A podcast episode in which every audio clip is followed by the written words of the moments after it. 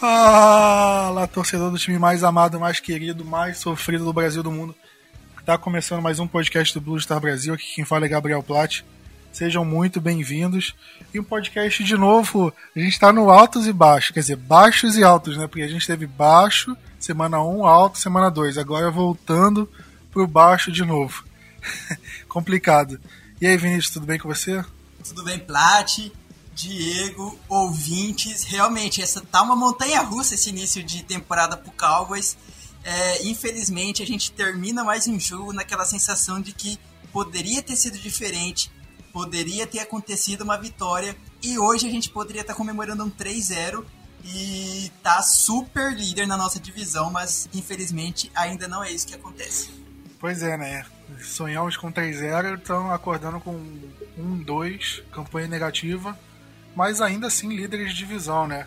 E aí, Diego, tudo bem com você? Fala, Plat, fala, Vinícius, ouvintes. É, comigo tá tudo bem, sinceramente, eu tô feliz com, com o que eu tô vendo em campo, por incrível que pareça. Eu acho que, claro, que tem muito ajuste pela frente, mas não adianta, é um. Pessoal, é um, é um time novo, uma comissão técnica toda nova. Ficou um treinador, né? Que é o, que é o técnico de. O técnico Kellen Moore, o coordenador ofensivo, o resto tudo mudou, a gente não teve como treinar. Tá mudando todo o sistema de defesa, tá mudando todos os special teams. Não é fácil. E mesmo assim a gente fez um jogaço contra o Seahawks. E se a gente tá nesse nesse hype aí de, pô, podia estar tá 3 a 0 é porque nós jogamos uma baita bola contra eles também, não é de não, não foi de graça isso aí, né? Eu eu acho que a gente tem tem muito mais condições de evoluir. E se a gente voltar no tempo, Plat Vinícius, no ano passado, essa hora a gente tava 3-0, né? Pelo que eu me lembro. É, e, nós, e o resto do, do ano foi aquela porcaria que foi 2019. Foi um início enganador contra times ruins. Nesse, ao contrário, a gente pegou três times estruturados. Querendo ou não, é muito mais difícil jogar contra times estruturados, times que vêm com a mesma comissão técnica, times que têm repetido mais ou menos, com exceção do Falcons, é, playoffs, Super Bowl, presença Super Bowl. E a gente não foi tão mal assim, não. Tá 1-2. E o que, que, é preferível? Agora vamos voltar no tempo. O 3-0 enganador do ano passado ou esse 1-2 que nos permite, quem sabe, subir para nas próximas rodadas? Cara, você chegou a antecipar um dos assuntos que eu ia comentar ao longo do, do podcast. Foi exatamente isso. Porque ano passado o Cowboys fez um 3-0 acachapante, né? Um 3-0 que se impôs, todo mundo colocava o Cowboys como favorito. E o que aconteceu logo depois foi realmente um time que conseguia se impor contra times é, mais fracos, não menores, mais fracos, mas em compensação contra times de uma qualidade ou um pouquinho abaixo do Cowboys, ou maior, ou igual, maior, o Cowboys simplesmente não rendia.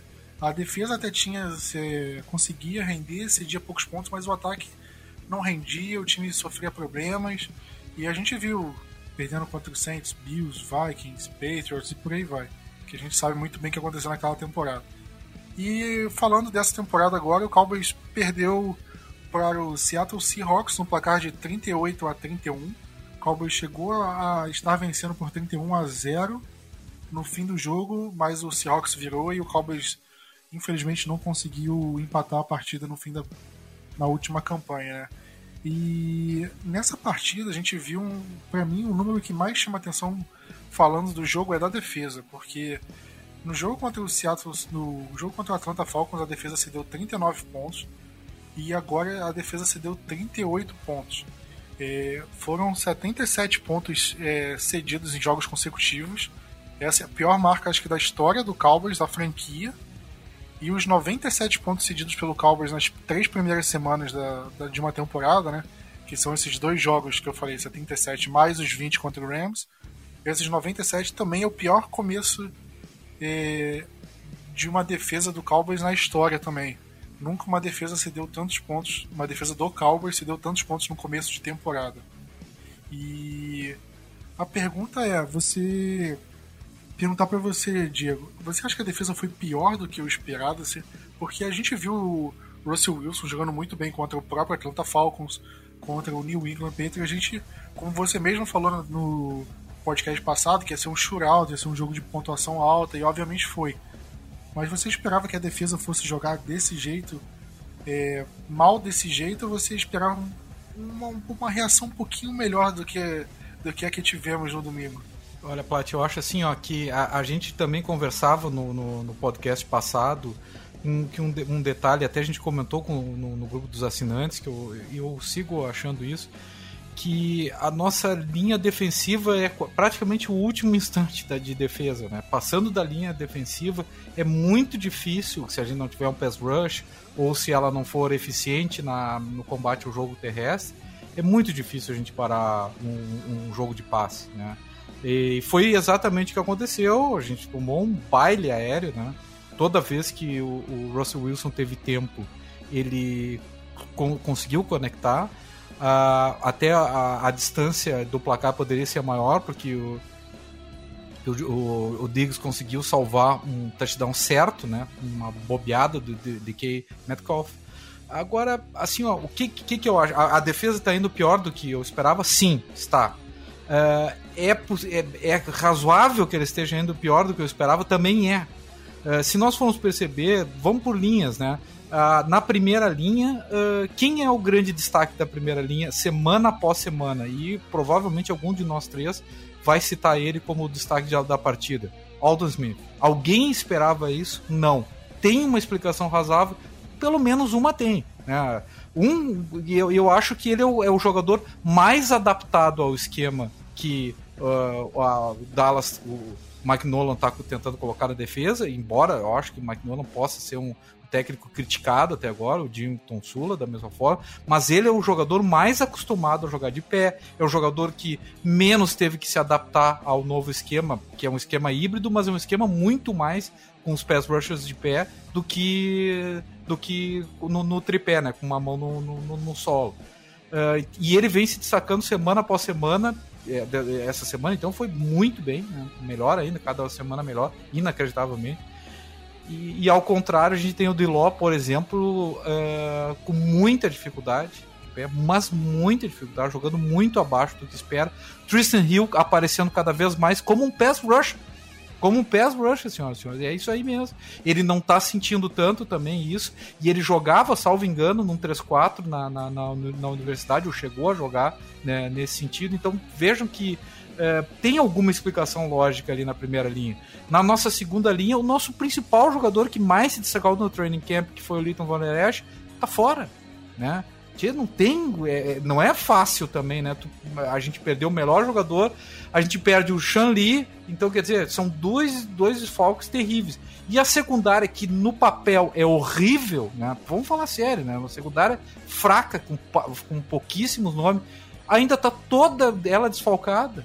Então, é, não, não, é, não é assim ao menos a gente tem a explicação da linha da, da, adaptação do sistema, a gente tem uma perda enorme de jogadores e a gente tem do outro lado o Russell Wilson e uma, um belo grupo de wide receivers, né?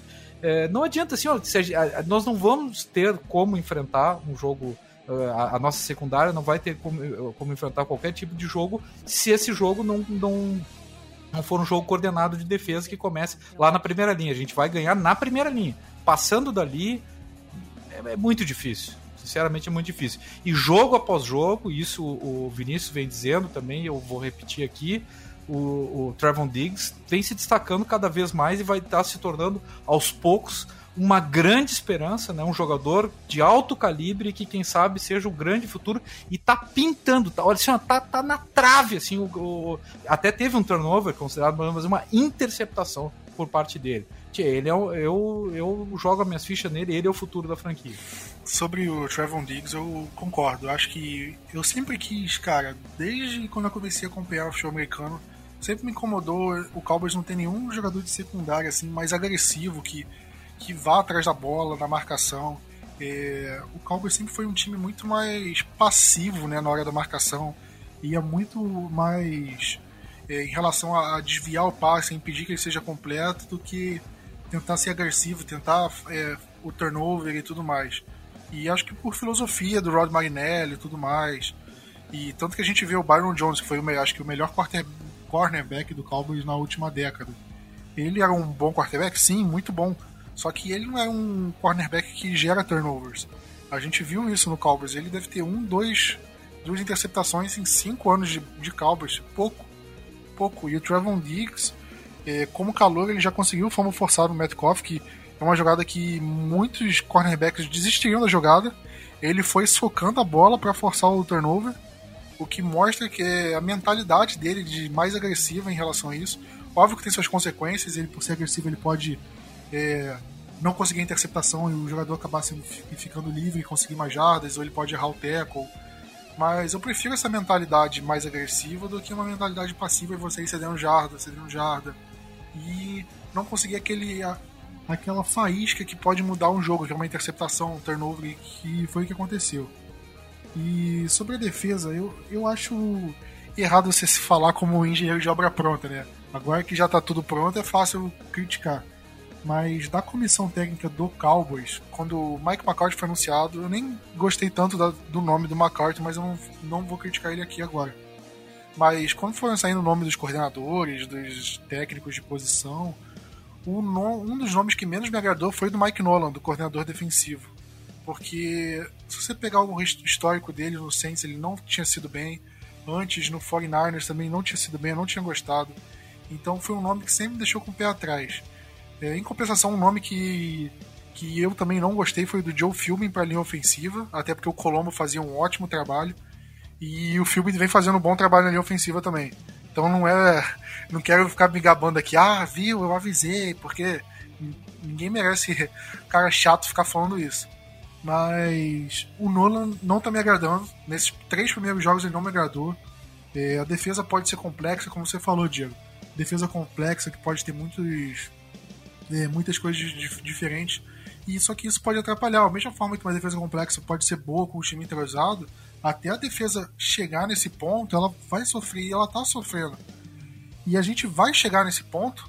Quem garante que a gente vai? Talvez, óbvio que não pode ser muito simples, porque pode chegar na forma como o Cowboys terminou com o Marinelli, com, com, a, com o time adversário já prevendo tudo que a defesa ia fazer e passando por cima da gente. Mas, ao mesmo tempo, se ela for muito complexa, os jogadores talvez não consigam executar da forma correta e a gente vai ter umas gafes, tipo é, o primeiro touchdown Tyler Lockett, um passe de mais de 40 jardas com ele completamente livre. O DK Metcalf que, né, no touchdown que não foi por causa do fumble, que também pra, totalmente livre. E vários outros touchdowns completamente livres. Eu acho que é, é muito complicado isso. Eu acho que tem que ter um meio termo e justamente pro Cowboys evitar. Não, acho que ninguém está satisfeito com o desempenho defensivo. E vamos ver o que vai acontecer. E sobre o pass rush, outro nome que não está me agradando é o Everson Griffin. O DeMarcus Lawrence ainda tem um problema de lesão, é, não treinou direito, você ainda pode usar isso como desculpa, mas o Everson Griffin está jogando e não está tão bem assim. Eu esperava que ele fosse ter um impacto maior. Don Taripou não está bem. É, são duas contratações, é, um investimento até o mais alto que o Cowboys fez e que no momento não tem dado tão certo assim. Mas agora falando de outro setor que me incomodou também, foi o time de especialistas. É, Vinícius, no jogo passado, né, o Special Teams ganhou a partida pra gente, né? É, porque foi o onside kick, o field goal da vitória, foram jogadas muito boas, mas em compensação nesse, foram jogadas terríveis foi field goal errado, field goal bloqueado, que também é um problema do Special Teams, é, retorno de kickoff errado, que acabou gerando safety. Tem explicação para o Cowboys em um jogo ter ido tão bem no Special Teams e um jogo ter ido tão mal assim? Parece que eles gastaram toda a sorte barra energia que eles tinham no jogo contra o Falcons. Mas é, só corrigindo, Plat, o Greg ele não errou field goal, ele errou o extra point, foi dois extra points. Isso, tá certo, tá certo. Mas assim, um, um, um dos chutes dele, eu acho que foi aquela coisa do vento, porque ele tava indo retinho do nada, pum, virou pra direita e acertou a trave.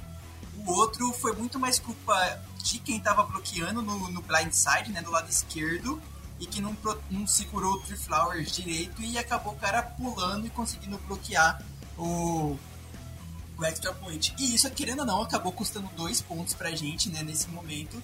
E são dois pontos que a gente teve que ir lá na frente tentar fazer uma conversão de dois pontos e que ainda falhamos. É, e que a gente está falhando isso em algumas vezes durante essa temporada, já em três rodadas.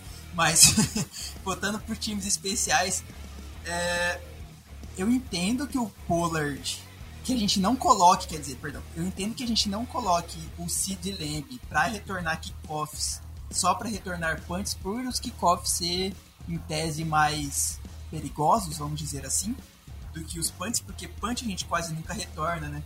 Mas a gente precisa logo é, de uma vez achar o jogador perfeito para essa posição de retornador, porque tá complicado para retornar essa bola. O Pollard errou esse no começo lá que deixou a bola em uma jarda praticamente e que a gente sofreu depois o safety com isso. E que o safety foi muito mais um, né, um escorregão, que ali o, o, o Zeke escorregou, só que que aconteceu? A gente estava na linha de uma jarda, a pressão seria enorme para conseguir um safety ali. Tudo porque erro do retornador, que a gente poderia deixar a bola ir para ir para trás pro touchback e voltar para a linha de 25 jardas tranquilamente. Eu acho que teve uns dois ou três momentos nesse jogo contra o Hawks que a gente acabou começando lá no final do campo, né? Ou no começo, do jeito que vocês quiserem entender. Mas a gente começou com as costas na parede, porque erro do retornador, erro do Pollard a maioria das vezes, e a gente poderia ter começado linha de 25 jardas mais tranquilo, né, tendo mais tempo para fazer as drives e tudo mais. E isso, querendo ou não, custa ponto, custa uma vitória, custa é, o gasto que você vai ter no ataque. Isso tudo custa, infelizmente, e a gente precisa resolver. E o Chris Jones, eu acho que ele ainda continua sendo ruim, né? Pra fechar logo o, os times especiais, o Chris Jones ainda não continua indo bem. Os punches dele ainda não tá sendo suficientemente longos. E não sei, não sei ainda, não lembro de cabeça quanto tempo ele tem de contrato, mas já é uma peça que a gente tem que começar a ver um sucessor para ele, né, para essa nova fase do Cowboys com o Mike McCarthy. Cara, pra mim o Chris Jones ele teve uma temporada e meia boa assim, 2016, 17. Mas tirando isso, cara, ele sempre foi desse jeito. Desde que ele chegou ao Cowboys 2013, 14, ele sempre foi um Panther na média ou abaixo dela alternando assim. Nunca foi um Panther para chutar dentro da linha de 5, por exemplo, é, dentro da linha de 10. Você vê quando o Cowboys precisa aquele punch para fazer o, o, ataque adversário começar no buraco. Qual, qual, foi a última vez que você viu?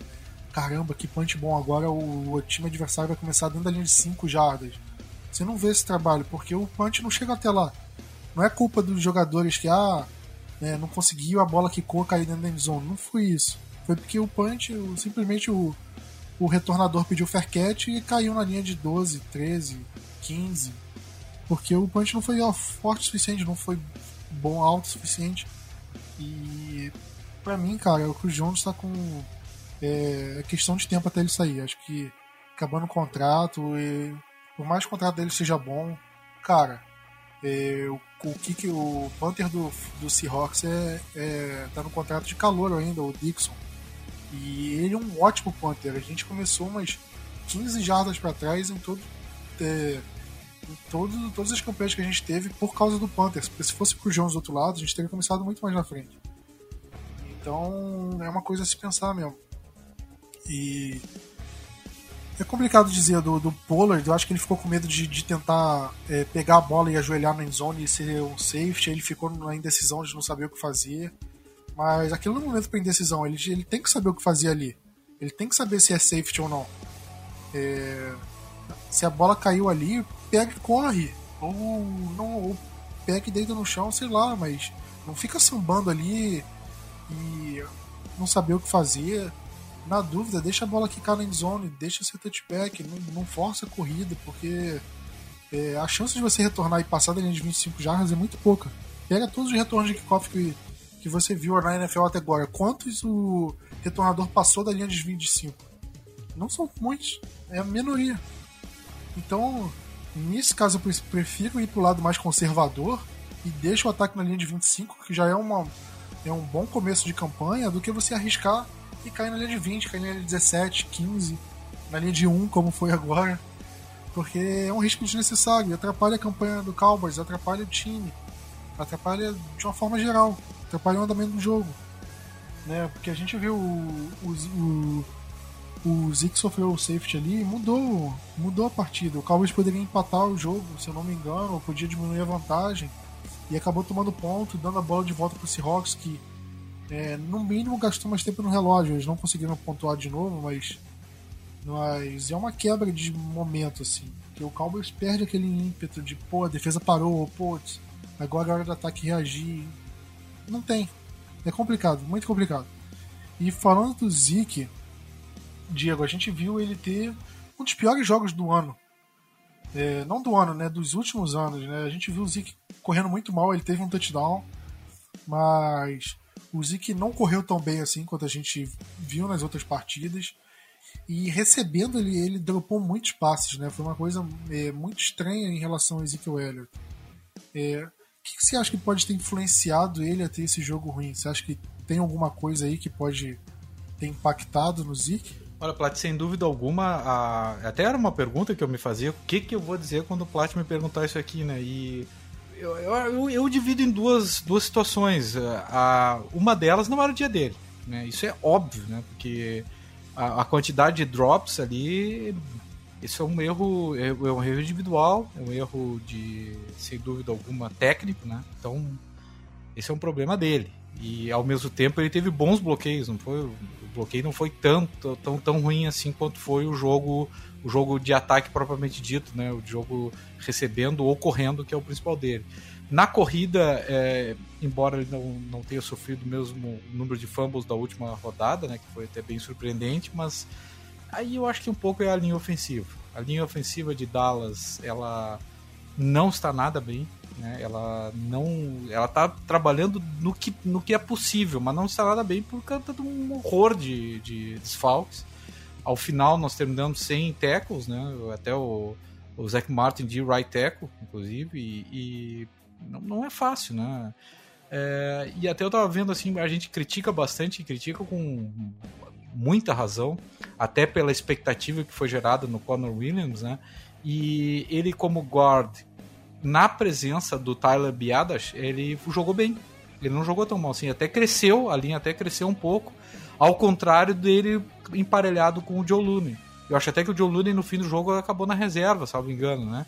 E quem sabe, é, é o problema é, é que é muita, muito, muitos desfalques. É, os nossos dois tackles são dois dos principais tackles da liga. Nenhum deles está à disposição. Até o Vinícius acho que vai falar mais adiante do Léo Collins, mas tá pintando aí, quem sabe, até uma cirurgia, ninguém sabe. Né? O, o Smith também está muito, o Tyron, né? Tá com uma dificuldade muito grande para entrar em campo. É, e já não é desse ano, né? São anos consecutivos né, dessa mesma dificuldade. E nesse jogo, é, o, aquele início ruim dele com uma OL ruim, Dallas teve que mudar também a estratégia. Dallas estava sempre correndo atrás do placar, sempre correndo atrás do placar. Teve um momento na frente, né, lá no finalzinho do jogo. E, e eu acho que parcela é o dele, tá? E eu acho que é uma parcela enorme, né, do, do, do Zeke não tá no dia dele. É aquele dia que o cara acorda com cai da cama, sei lá, não dorme bem, não, não sei exatamente, porque parece que ele tá muito em forma e com muito afim, né? É, parcela é da OL e parcela é de que Dallas, além de ser um time mais passador esse ano, né, e que é uma cobrança da, da mídia especializada, da torcida, dele se tornar um, time que passe mais a bola, que utilize menos o, o jogo corrido desde o início, né, na primeira descida, é, também houve a necessidade de adaptação por conta das vantagens que do decorrer da partida o Seahawks acabou uh, conseguindo, que a gente só foi busca, sempre buscando, sempre buscando, sempre buscando, né, até o momento do 31 a 30. Então é, são circunstâncias do jogo, mas fundamentalmente os dois que eu julgo principais, momento do jogador, né, dia do jogador e a OL com dificuldades ali no, no. É, pois é, em relação ao Joe Looney, ele ele eu acho que ele vai terminar um ano na reserva, porque o Biadish para mim é um jogador com potencial.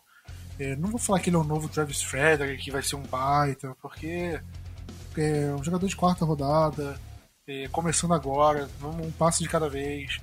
Mas eu acho que ele mostrou um potencial interessante, potencial que pode, pode agregar bastante ao, ao Cowboys. E como você falou, o Conor Williams melhorou e o Cowboys fez umas mudanças na linha ofensiva que a gente não viu acontecer, é, na, pelo menos nas temporadas passadas.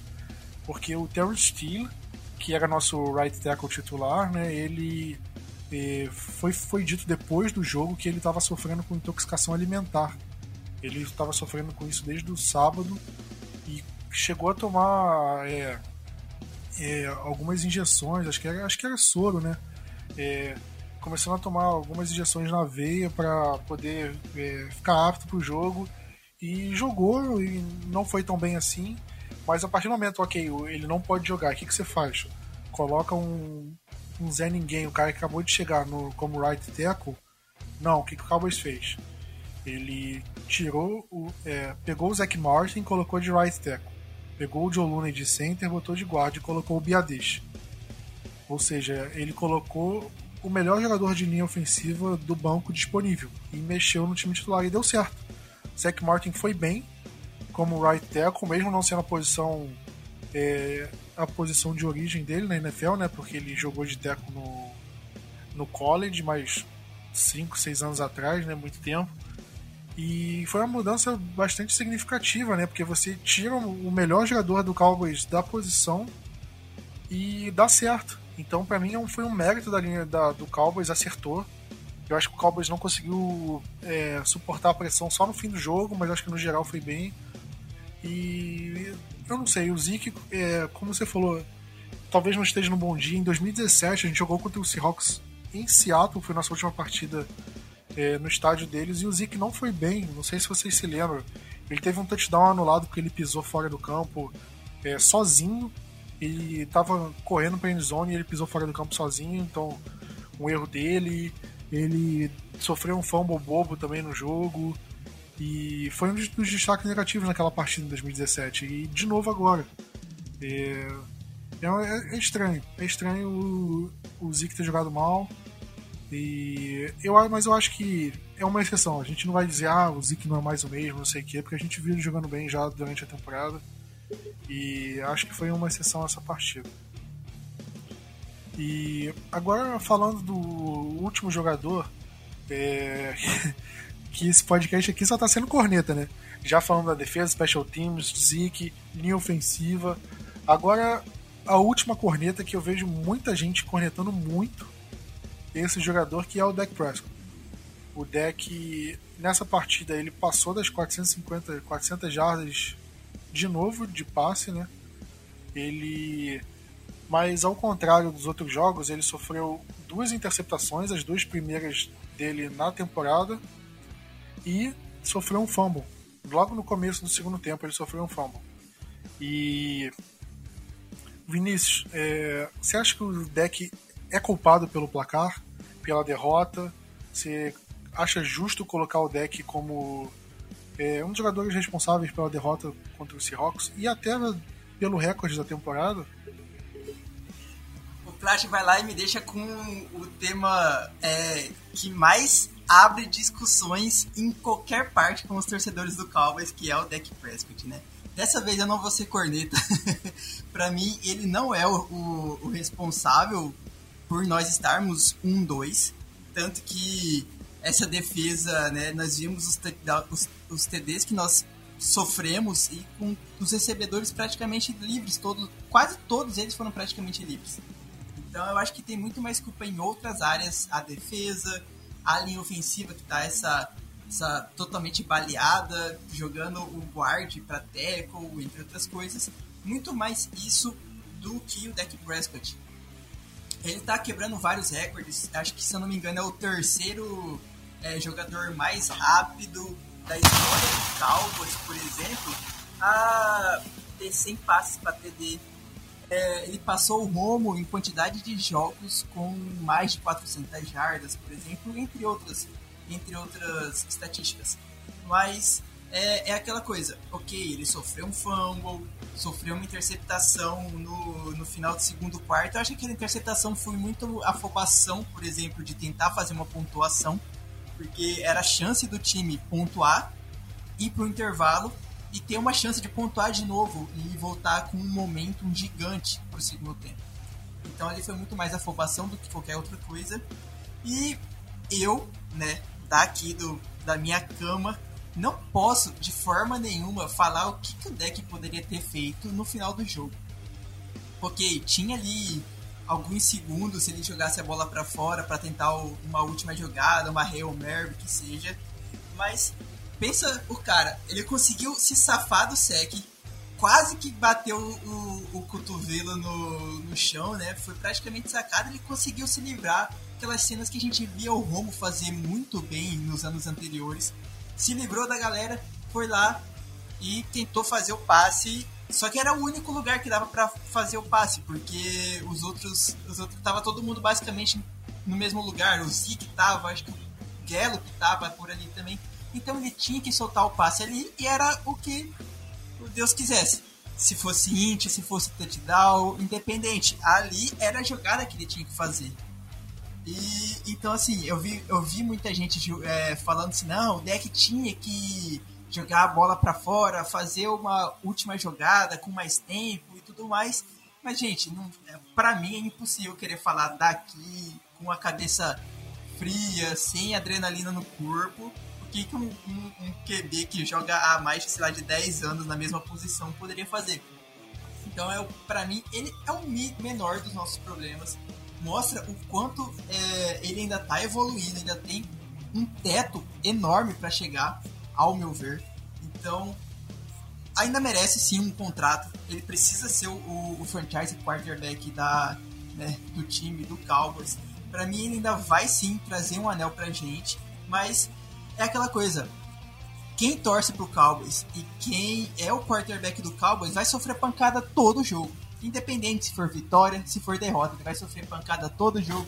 Depois ele vai sofrer pancada por não ter ganho um um Super Bowl pra gente. É, infelizmente, a vida de quarterback do time da América é sofrer pancada de todo, de todo lado da mídia, de torcedor, de mídia especializada, dos haters. É, e eu vejo que ele tá aguentando e suportando muito bem isso. E para mim ainda vai ter uma boa evolução sim. É, Dallas tem muito ao que ganhar com o deck do time. Diego, você quer complementar? É, eu só quero dizer assim, ó, eu concordo totalmente com o Vinícius e só acrescento, tá? De uma forma um pouco mais exagerada, mais do meu jeito aqui, ó, que, que é óbvio que o deck é responsável por estar 1-2. Senão tava 0-3. E provavelmente a gente com diferença de 50 pontos em cada partida. O deck tá carregando esse time, vocês não estão notando isso? Pô, o, esse último jogo nós não. Quanto, quantas jardas uh, terrestres a gente conseguiu? Né? Quantas recepções de passe o Tony Pollard ou, o Zeke conseguiram? Jogo passado também, assim por diante. Aí ele tá carregando o time, querendo com uma, uma linha ofensiva demolida, que não segura ninguém. Ele tendo que ah, passar a bola, to, toda a jogada agora de Dallas é passe.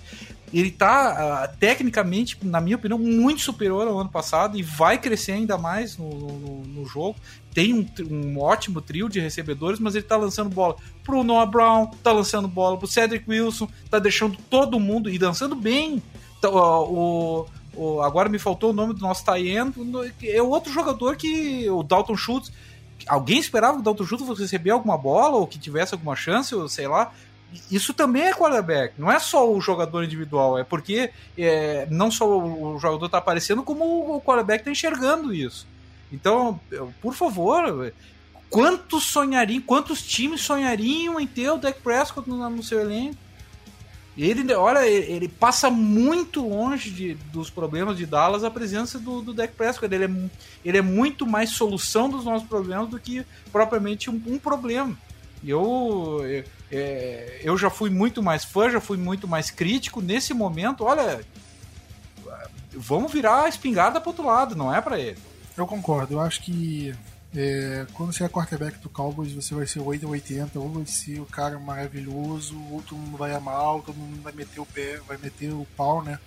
Porque a gente viu isso não só com o próprio Tony Romo, que foi antecessor do deck, mas com o Troy Aikman, com quem quiser que seja. Se você pegar o que o Patrick Mahomes está jogando hoje e colocasse no Cowboys, ele ia sofrer pancada do mesmo jeito. O pessoal ia arrumar um jeito de criticar, não, porque não é bem assim, porque o time é bom, ah, ele só é assim. Quantas vezes falavam que ah, o deck só joga bem porque a linha ofensiva é boa, porque tem o Zeke. O Tony Romo só joga bem porque a linha ofensiva é boa, porque tem o DeMarco Murray, porque tem o Des Bryant. E a gente vê o deck com metade da linha ofensiva reserva, é, jogando sem Tyrande, o Zeke jogando mal, e ele continua jogando bem.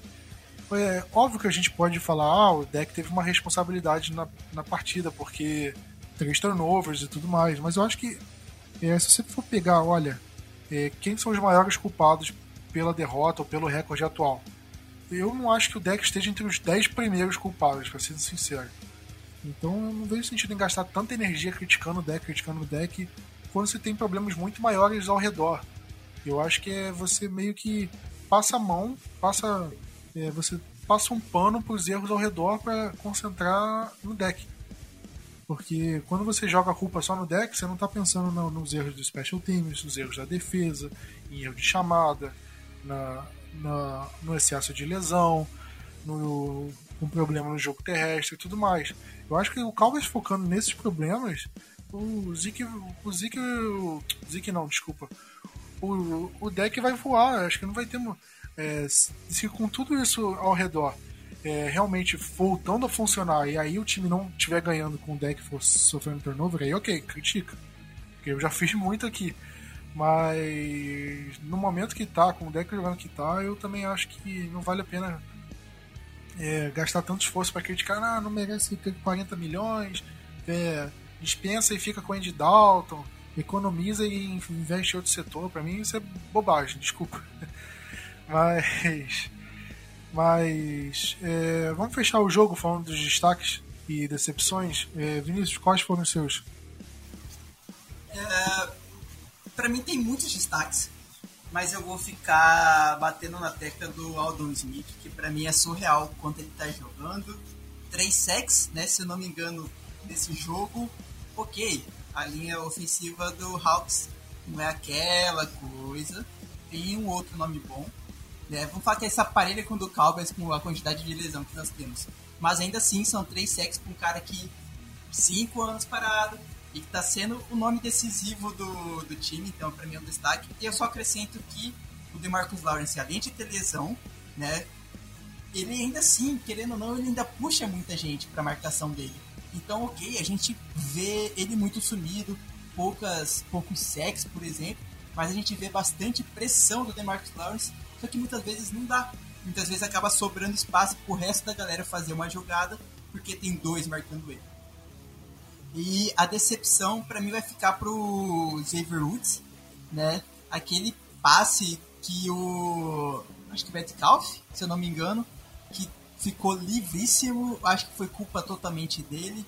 E não só isso, a secundária inteira tá errando e ele é o cara mais experiente dessa secundária, deveria mostrar a evolução, deveria mostrar que é o cara dessa secundária e isso não tá acontecendo. Bom, é, eu já vou falar meu, meu destaque da recepção, meu destaque, eu poderia falar o Aldon também. Eu, ao contrário de você, eu vou falar do, do Cedric Wilson, é, pela forma como ele evoluiu, ele, é, ele teve os dois touchdowns acima de 40 jardas. Foi uma partida muito boa do Chadwick Wilson, já teve uma outra recepção boa. E ele se mostrou um jogador útil. A gente sempre via ele como retornador, como um cara que fosse jogar muito mais no time de especialistas, mas ele mostrou que mesmo o Cowboys tendo a Mari Cooper, Michael Gallup, Sid Lamb, ele ainda consegue ter um espaço ali no ataque, ele ainda consegue se você der a bola para ele no, com esse ataque extremamente lotado de opções pro deck, se você der a bola pro Cedric Wilson, ele vai conseguir render. Então, para mim, isso foi uma surpresa muito grata. E acredito que o Cowboys possa usar é, o jogador, óbvio, com não tanta frequência, mas eu acho que o Cowboys pode usar o jogador como arma na, no ataque mesmo. E minha decepção, eu vou falar do Joe Looney porque é um cara que quando ele jogou, quando o Frederick ficou fora em 2018, ele foi bem. A gente sempre elogiou ele aqui na posição de center. Poxa, o John Looney era guard, jogou como center, está se destacando, é, jogando bem. E, e dessa vez a gente vê ele abaixo, vê ele não rendendo o que é esperado. E é um jogador que já é veterano e precisa melhorar ou como eu falei, ele pode acabar perdendo a vaga pro calor. E eu acho que se você der uma, um mole e deixar o Biadish ser titular, eu acho que o Jolune não recupera mais essa vaga, não. É... Diego, quais são os seus votos? Cara, eu vou, vou copiar o teu, porque era o meu. Tá? Eu, os dois que eu achei melhores e que eu gostaria de destacar são, eram justamente o Aldon Smith e o, e o, e o Cedric Wilson. Tá, Para não ficar nos dois, então vamos lá. Trevon Diggs. Eu acho que o Trevon Diggs está pintando como um grande jogador. Fez a partida perfeita? Não. Longe. É o grande destaque, não. Mas agora vocês já botaram os dois que eu queria, então vamos de Trevon Diggs. Acho que é, isso que o Plat falou antes, de ter um jogador explosivo, um jogador agressivo, um jogador de mudança de mentalidade, é fundamental. E, e ele, para mim, ele representa tudo isso. Tá? Ele representa tudo isso, toda essa mudança. Vai ser um grande jogador, tomara. Espero que torçam, inclusive, por isso. Vestiu a camisa, botou o, a estrela no capacete, a gente tem que torcer, não adianta. E eu queria acrescentar em relação a isso que, cara, o que, que jogadoraço que é o Russell Wilson, né? a gente não conseguiu fazer nesse jogo que a gente normalmente fazia, que é a marcação individual, man-to-man, né? Por conta da, da, ausência gigantesca de cornerbacks é, por, por lesão. O Uzi, querendo ou não, fez uma falta gigantesca nessa partida. E um dos poucos que poderia manter essa, essa marcação individual ainda é do, do elenco titular à disposição é o Trevon Diggs, que tem velocidade. Mas como todos os seus companheiros não tinham a mesma velocidade, ou não estavam bem, é, se optou pela zona e o Russell Wilson soube jogar muito bem dessa forma né, contra nós. Uh, justamente nos limites entre o cornerback e, a, e, e os safeties, e ali tchê, a gente bateu cabeça. É, essa é a verdade. Mas o Trevon Diggs ali fez o seu turnover, um turnover de um jogador que não desiste nunca. Eu, para mim, eu vou, vou valorizar bastante isso. É, do ponto de vista ao contrário, né, da, da decepção, olha, tem um time inteiro de decepção aí para colocar, mas eu vou, eu vou colocar um que não é o primeiro jogo que me decepciona pelo mesmo aspecto, Tony Pollard, tá? É, ele tem que parar, simplesmente assim, ó, eu não sei se é instrução, e se for instrução, uh, eu mudo meu voto, revejo o que eu estou dizendo, mas toda bola tem sido abaixo da linha de 20 jardas de retorno, mais ou menos, né, dele. E nessa última nos custou dois pontos, e não só dois pontos, nos custou uh, a moral da partida, a parte psicológica da partida. Aquele safety foi terrível. É, ah, o Zeke escorregou e podia ter sido o voto no Zeke, mas o, o não vem de sequência de erros é, semelhantes, né? Uh, e eu vou votar no Tony Pollard por conta disso, e que também, inclusive, ele foi um tanto preterido na partida, que eu acho que ele perdeu a, a, a cabeça, perdeu o aspecto psicológico naquela jogada, assim como o time, né? E não conseguiu sequer eh, receber alguma oportunidade depois. Pois é, pois é. é complicado. É, a gente já até comentou isso e realmente é complicado e precisa ser revisto, no mínimo, no mínimo. Mas falando agora de assuntos da semana, né? É, nessa, né, nessa semana o Cowboys poderia, é, teoricamente, ele poderia ter o retorno de dois jogadores muito importantes, que é o Lyle Collins e o Sean Lee. Eles foram colocados na lista de lesionados antes da temporada começar e pelas regras da lista de lesionados dessa temporada, por conta de Covid e tudo mais, os jogadores são obrigados a ficar, no, ficar na lista de lesionados por no mínimo três semanas. E agora, com as três semanas já passadas, os jogadores que foram colocados antes da temporada começar, eles poderiam eles poderiam ficar é, voltar na semana 4. E e aí com isso o Shang Li e o Lyle Collins poderiam voltar, mas é, infelizmente não é isso que deve acontecer. É, Vinícius, você tem aí mais ou menos a previsão de quando eles devem voltar? E se já tem uma lista de lesionados para a próxima partida? Então, Plat, por enquanto é, único, os únicos que não treinaram foram o, o DeMarcus Lawrence com o joelho e o Tyron com pescoço. O Mike McCarthy disse que o Tyron amanhã, parece, vai fazer treinamentos individuais, mas que ainda não está pronto para treinamento full. Então, provavelmente amanhã nós vamos ver um, né, aquele meio treinamento que eles fazem. Então, aguardo, mas ainda assim existe uma chance do Tyron jogar. Já pro Lael, né, saiu até uma notícia, vai lá depois, quem ouvir, quem vê pro Blue Star Brasil tem a notícia sobre isso, que pode ser que o Collins faça uma né, cirurgia no quadril ou não. O Jargang meio que comentou sobre isso, ainda tá então meio indeciso sobre o que irão fazer. E é muito é, eu imagino que seja muito ruim para Dallas é, essa indecisão, até porque o Collins é um ótimo jogador. Né? É, a posição de tackle é super importante, então é importante ter seu titular de volta, ainda mais junto com o Tyron, se isso for possível, se vai ser melhor ainda. O Lee, eu confesso que eu não tenho informações do Lee. Eu não vi saindo nada sobre o Lee.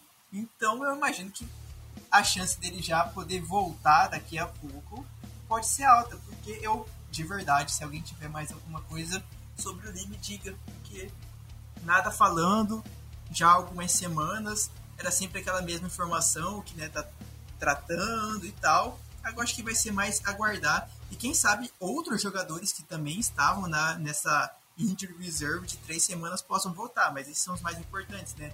O Collins e o Lee, por exemplo.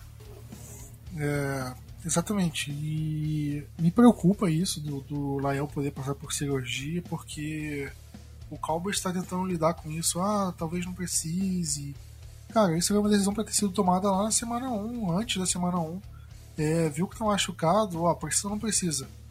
Pô, precisa. Então faz logo, que aí o retorno é maior. Porque se for fazer a cirurgia agora, ele pode perder temporada, pode voltar lá pra semana 12, 13. Então, para mim é um erro do Cowboys isso. O Cowboys deveria, deveria ter definido isso muito antes, porque agora a gente corre risco de ficar com o jogador perdido por mais quanto tempo. E aí, como é que a gente? A gente vai ficar com o Terry Steele improvisado a temporada toda? Com Brandon Knight? Como é que vai fazer? Complicado. Complicado. Isso, é, isso atrapalha uma temporada inteira, um planejamento inteiro. Então, para mim foi um erro do Cowboys. Eu não sou médico, obviamente talvez eles tinham certeza, olha, dá para curar, dá para resolver sem cirurgia. E de um, pô, semana passada viu que talvez não desse.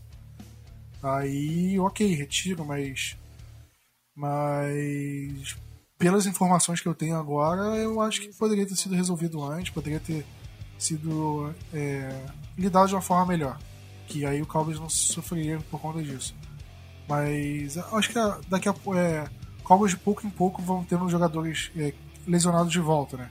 Na semana 5 o Cameron Irving volta, é, o Sean Lee deve voltar na semana 7, então acho que até semana 8, 9, dependendo de. É, basicamente todos os jogadores já devem estar prontos para voltar. E isso é um ótimo sinal. E vamos ver como é que o, o, o time vai se postar em relação a isso é, ao longo do, das semanas, né? principalmente para essa. É, falando dessa partida em específico, é, o Cowboys joga em casa contra o Cleveland Browns e jogo às 14 horas no horário de Brasília, sem transmissão da ESPN. É, que eu acho que é até uma coisa boa, né? Porque os dois jogos transmitidos a gente perdeu. Então, e o jogo que não foi contra o Falcons a gente ganhou. Então talvez isso seja bom pra gente, né? É, e é um jogo que, sinceramente, eu acho que parece fácil, mas talvez não seja tão assim. Diego, você acha que é obrigação do Cowboys ganhar esse jogo? Olha, Plat, infelizmente, infelizmente, infelizmente, sei lá o que, eu vou te dizer, mas é, é obrigação se ganhar. A gente não pode seguir a temporada 1-3 a partir de agora. A gente. É, embora os nossos adversários também estejam nadando na lama e não, não ter os adversários de divisão, né? Tá na hora de Dallas conseguir uma vitória, uma vitória importante antes de começar os jogos na, na dentro da divisão, para começar a ganhar algum tipo de corpo, né? Corpo psicológico, a, essa parte emo, emotiva, emocional, ela é muito importante para o jogador. E a gente vai enfrentar uma, uma franquia que é um tanto bagunçada, né? Já há anos bagunçada. E, e assim, a moral vai cair demais se Dallas não vencer o Brown, né? em casa principalmente. Então a importância dessa partida tem vários aspectos, uh, mas o aspecto que eu coloco, claro, o principal deles é a de tabela. 2-2 provavelmente não vai, nos garantir a liderança isolada da, da, da divisão, provavelmente, né? mas ao mesmo tempo.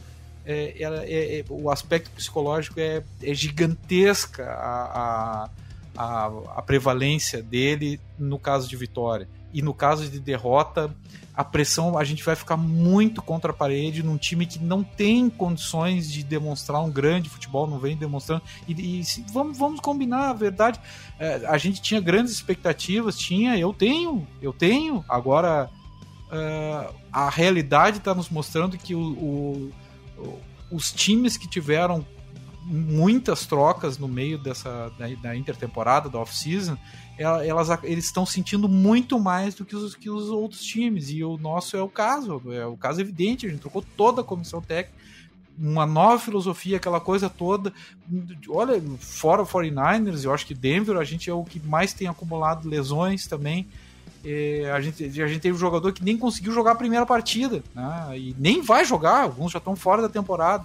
Então, quer dizer, é, nós vamos demorar muito tempo para uh, atingir um nível uh, de jogo confiável. Tá? Se a gente já estivesse no nível de jogo confiável, e isso foi uma coisa que, a gente, que se disse lá no, lá no, no, no, grupo de assinantes, quem sabe, e eu não quero nem pensar nisso, tá? Mas quem sabe, se a gente tivesse ficado com a mesma uh, comissão técnica, os resultados fossem melhores, porque não tem uma grande mexida estrutural, tá?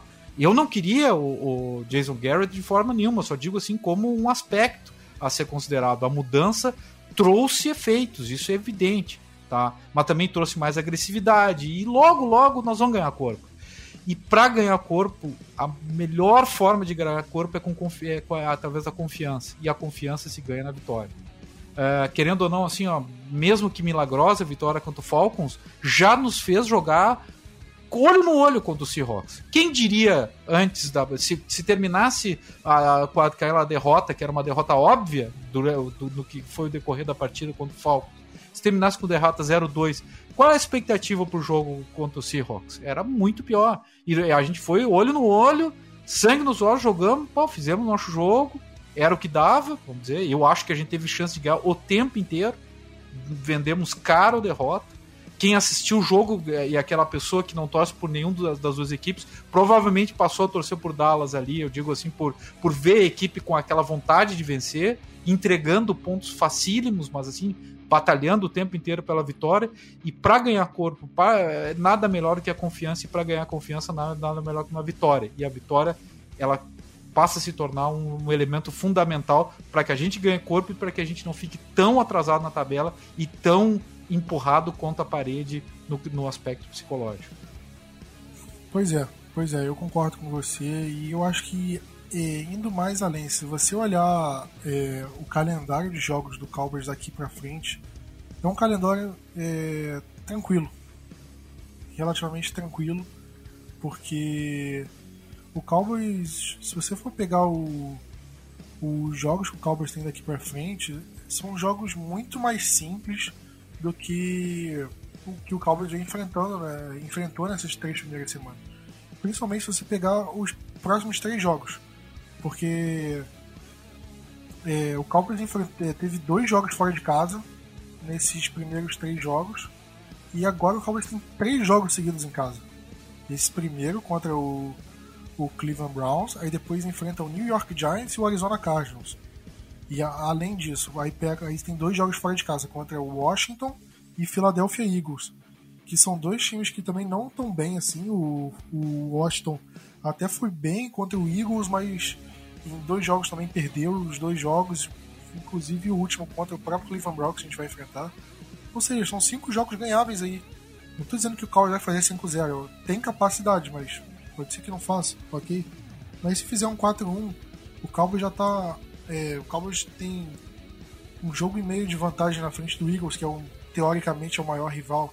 Se a gente ganhar esses jogos aqui, quantas diferenças a gente vai ter? O Eagles tem uma tabela difícil. Então, o Cowboys ganhando jogos de divisão, são três jogos de divisão. Se a gente ganhar os três, o Cowboys vai ter uma vantagem muito grande.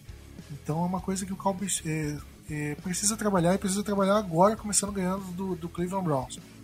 E para ganhar do Browns, Vinícius, é, o Cowboys tem que se preocupar com algumas coisas do, que o Cleveland pode agir. É, o que, que você acha que o Cowboys mais precisa se preocupar com, com o time do Browns? O que, que mais te, te amedronta desse time do Browns? Eu vou falar é, dois pontos para mim que são os principais Primeiramente no ataque é a dupla Karen Hunt, né? E o Nick Chubb. São dois jogadores excepcionais no, no campo, né? Dentro de campo. Não quero nem falar do extra-campo. Mas dentro de campo é, é uma dupla de backfield que, olha, seriam titulares em qualquer outro time facilmente da liga. E nós vimos, nós já passamos alguns sufocos com running backs. Então, é aquela coisa, precisa parar esse jogo corrido deles que vai ser muito usado contra a gente. Não, não tenho, não tenho total certeza disso, quer dizer.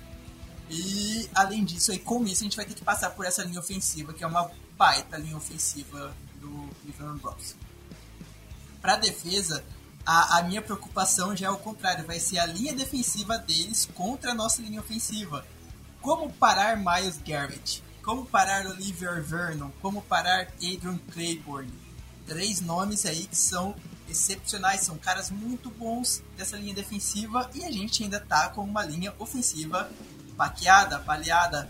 É, vamos ter que jogar de novo com Brandon Knight e Terence Steele.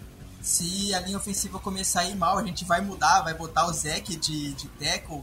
São coisas que o, o Mike McCarthy falou aí num, é, numa entrevista que ainda não sabe como vai ser a, a linha ofensiva, o grupo da linha ofensiva desse próximo jogo.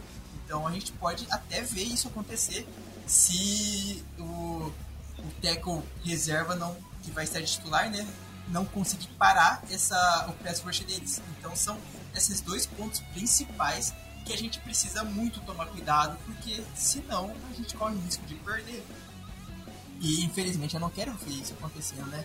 é, começava a temporada 3-1, sendo uma que a gente poderia, se eu não me engano, a minha, a minha previsão para os quatro primeiros jogos seria um 3-1. A gente começar com, com um 3 vai ser totalmente horrível. Totalmente, totalmente horrível. Claro, nossa divisão, como o Diego falou, é super fraca, então isso não atrapalha tanto, mas para fora da divisão, né, para a tabela depois no, nos playoffs, isso atrapalha muito. Então, é obrigação também vencer e a gente tem que cuidar desses pontos principais. É, eu concordo com você em relação à dupla de running backs. Para mim, eles vão ser os maiores problemas.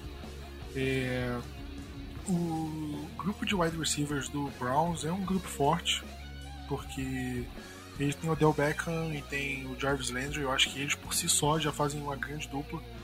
E acho que o Cowboys pode ter algum tipo de problema com eles, principalmente se, ali, se a secundária estiver desfalcada e pela forma que a que a secundária vem jogando, eu acho que se você colocar eu, você e Diego no como trio de, de wide receivers do de qualquer um aí, escolhe um, alguém para ser quarterback, eu acho que a nossa a secundária do Cowboys já sofreria alguma coisa. E com jogadores mais qualificados assim, eu sinceramente temo temo, ainda mais se o jogo terrestre encaixar, porque aí ficaria ainda mais difícil para secundária, para defesa, e é uma coisa que, para mim, é, eu tenho muito mais medo do que a defesa do Browns, por exemplo, porque pela forma como o ataque do Cowboys vem jogando, é, sinceramente eu não tenho medo da defesa do Browns. Eu acredito que o Cowboys tem tudo para fazer um bom jogo do lado ofensivo. O meu medo é justamente o lado defensivo. E, mas em compensação, o Baker Mayfield ele vem sofrendo turnovers em praticamente todos os jogos e isso é um alento para o Cowboys, porque a defesa do Cowboys teve dois turnovers né, no, em três jogos. Teve um, uma interceptação na semana 1 e o fumble forçado do Trevon Diggs. Mas e o Baker Mayfield ele teve duas interceptações nos últimos três jogos, não teve só agora no na partida contra o Washington e, mas é um time muito mais frágil do que os outros que eles enfrentaram, na minha opinião. Então, eu acho que o Cowboys é, pode forçar turnovers em cima do Baker Mayfield. Eu acho que ele é um ponto. É, ele é um jogador, é, quarterback não tão qualificado assim quanto os últimos que a gente enfrentou. E eu acho que o Cowboys pode explorar é, é, a, a, capacidade dele, desse jogador. É, Diego, eu já falei aqui meu, minha análise do último tópico, mas você acha que o Cowboys tem algum outro ponto que pode explorar nessa partida para poder vencer o jogo ou não? Plat, eu para mim é por aí. É, a gente tem que restabelecer, tentar restabelecer a marcação individual, man to man na, na, secundária, né? É, essa de zone contra o, contra o, ainda que for seja zone, se a gente não tiver jogadores suficientes para jogar, eu não acredito que o Baker Mayfield vai fazer o mesmo estrago que os, os anteriores fizeram. A gente enfrentou três, é, dois, três melhores que eles, né? E, e o primeiro, inclusive, com uma linha maravilhosa. Mas o, o, a, a, fórmula da vitória vai ter é, é pelo deck e o jogo aéreo, né? De novo. Mas se tudo correr bem com o Zeke e o Pollard tendo uma participação melhor. A participação deles vai ser muito chave no que vai ser o, o nosso jogo. Se a gente tiver só um, um, uma, um ataque unilateral, uh, unidimensional, perdão, so, somente aéreo, que ainda que seja excelente o nosso ataque aéreo, talvez se torne óbvio, ainda que a gente tenha 5, 6, quem sabe, uh, targets bom, bons, né? Mas a gente precisa de algum auxílio melhor do jogo corrido. Até para que é, para que o que Browns não saiba se a gente vai passar, se a gente vai correr, se o que, que o deck vai fazer, aquela coisa toda. Pois é, pois é, concordo. É, vamos para boa de palpite? É, Diego, você acertou que ia ser um tiroteio, né? Mas é, não acertou o placar nem, nem Bolt, mas. E aí, como é que vai ser esse jogo? Tá, a Bold, é, aliás, o placar é tiroteio sempre, né? Infelizmente, esses jogos do Cowboys. Quase... Não, eu, eu, eu, eu, vou ser um pouco ousado dessa vez. Eu acho que a gente vai, vai ganhar bem, tá? E a última vez que eu disse isso, a gente perdeu bem. E foi para o Tennessee Titans ano passado. Mas eu vou como esse ano eu tô botando tudo placar apertado e a gente não tá se dando muito bem, então, mas tá perdendo apertado, né? É, eu vou, vou meter um 35 a 20, tá? E acho que a minha bold, Pollard fazendo dois touchdowns e mais de 100 jardas na partida, somadas, né? Aéreo e corrida. Boldzaça, hein? Boldzaça. Vinícius, quais são seus votos? É, com essa bold aí, o Pollard sairia da água pro vinho, né? em uma semana. Total. o meu placar vai ser 28 a 17 para Dallas, logicamente. E a Bold, colocar uma interceptação do Diggs e uma interceptação do Carr em cima do, do OBJ, né, do Odell Beckham Jr., para tirar aquela toda íngua que tinha de, desde a época do Giants, naquela famosa recepção com uma mão só do, do Odell, que marcou isso muito na carreira do, do Carr. Então vai ser a hora da vingança, aí uma interceptação dele em cima do, do Odell e uma do Diggs, porque ele tá merecendo. Pô, Vinícius, aumenta pra uma pick six em cima do, do, do Odell, hein? Tá, ah, vai, ok, ok. Aí seria finalizar com chave de ouro essa defesa, né? Vai, pick six do Car. Aposto que o Plat vai até Cuiabá pra entregar um presente pra ti se, tu, se, se der certo essa, essa board aí. Pick six. Pô, tem que mandar o Jerry Jones e dar o presente, né? bem nessa, bem nessa. Pick six do Car e uma interceptação normal do Diggs. Pronto. Fechou. É, meu palpite, eu vou falar. Cara, eu acho que vai ser um jogo, uma pontuação um pouco menor, eu acho que vai ser 23 a 20 Vai ser um jogo difícil, apertado, mas eu acredito no Cowboys vencendo esse jogo. E minha bold, eu vou falar. Eu vou falar que o. Boa pergunta, hein? Caramba, eu não tinha pensado em bold. Eu... E a gente botou uma pressão pra tua bold, né? Porque as nossas foram daquelas, né? Pois é. Eu, na, na, no jogo passado eu falei que o Lamb ia ter um touchdown correndo com a bola. Já cheguei nem perto disso, apesar dele ter corrido uma vez. E nesse, cara, é, eu falo que é, o Amari Cooper vai ter os três touchdowns, não. Se for 23, tá, 24 a 20. O Amari Cooper vai ter os três touchdowns do jogo, do Cowboys, obviamente. E vai ser um field goal no final. Que, então eu mudo pra 24 a 20. Se fosse 23, só se o Zerline errasse um extra point. Tá, pode ser 23 então, acho que ele erra um. Acho que o Special Teams vai dar um, um susto na gente. 23 a 20, 3 TDs do, do Amari Cooper, que ainda não tem nenhum na temporada, por incrível que pareça. Então chegou a hora de desencantar, né? Passou da hora já. Mas acho que é isso. Vamos ficando por aqui. Mais um podcast do Blue Star Brasil. Agradecendo a todos que nos acompanharam. Domingo tem mais. mais sofrimento e. E, por favor, mais alegrias, né? Que estão merecendo. Sinceramente, a gente merece. Mas é isso aí, galera. Aquele abraço, tamo junto e Go Cowboys!